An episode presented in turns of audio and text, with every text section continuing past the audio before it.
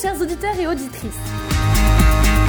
Aujourd'hui, nous avons une invitée très spéciale qui vient nous rendre visite dans nos studios de la RSR. Une jeune étudiante qui s'intéresse au Stromboli, un volcan italien qui se trouve dans les îles éoliennes. Je nomme Elisa Solberger. Oui, bonjour. C'est effectivement un volcan italien qui se trouve plus précisément à environ 150 km au nord de la Sicile. Il est en éruption depuis 2000 ans. C'est le volcan le plus actif de l'Europe. Mais c'est impressionnant. L'île du Stromboli est-elle grande? Pas tant que ça. Environ 12 km, c'est-à-dire 4 stades de foot pour les footeux. Mais il y a quand même deux villages. Ginostra au sud-ouest et Villaggio Stromboli à l'est. Mhm. Selon mes sources, son altitude est de 924 mètres et il plonge 2000 mètres sous la mer, c'est bien cela? Très juste.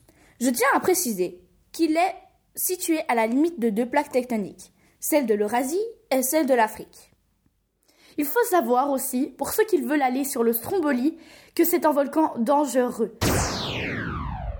Il y a des explosions toutes les quelques minutes ou heures. Oui, oui, c'est bien cela. Mais à quel type d'éruption appartient ce volcan? Justement, le Stromboli a donné son nom au type d'éruption strombolienne. Je vous explique. Ce sont les volcans rouges qui sont concernés par ce cas. Leur lave est épaisse, donc elle contient plus de gaz, ce qui provoque des explosions. Pendant celles-ci, des lambeaux de lave sont projetés par ces gaz.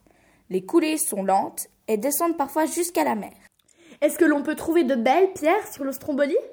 Mais bien sûr, il y en a des très belles. Mais comme la lave se refroidit très vite, elle n'a pas le temps de se cristalliser. Très intéressant. À ce que je sache, il y a trois cratères sur le Stromboli. Oui, effectivement. Et aussi, il est sorti de la Terre il y a 15 000 ans. Mais comment savez-vous tout cela? Vous n'avez plus besoin de moi Attendez, ce n'est pas tout. Écoutez bien. Il y a 13 000 ans, un effondrement eut lieu. Il détruisit une partie du Stromboli qui s'appelait le Vancori.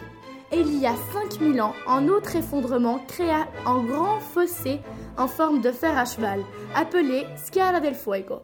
Passionnant, continuez. Bon, maintenant il faudrait donner envie à nos auditeurs de s'y rendre. Je suis d'accord. En premier, je vous conseille vivement de prendre un guide pour pouvoir monter au sommet du volcan. C'est une expérience inoubliable. Le Stromboli est quand même l'attraction touristique principale de toutes les îles éoliennes.